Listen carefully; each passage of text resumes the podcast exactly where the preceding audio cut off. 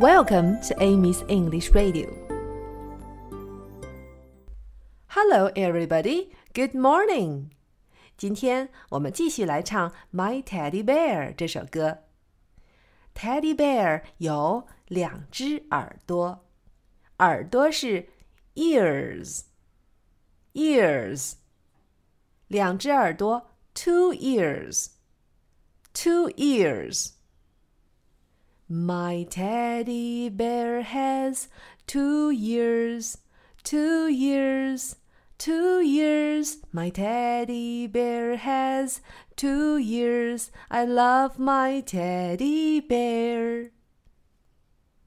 泰迪熊有两只胳膊，arms，胳膊，arms，two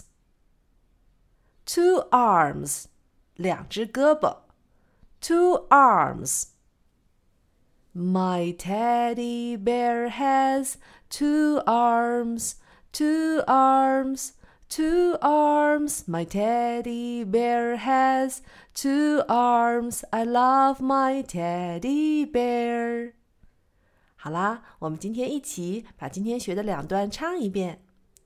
My teddy bear has two ears, two ears, two ears. My teddy bear has two ears. I love my teddy bear.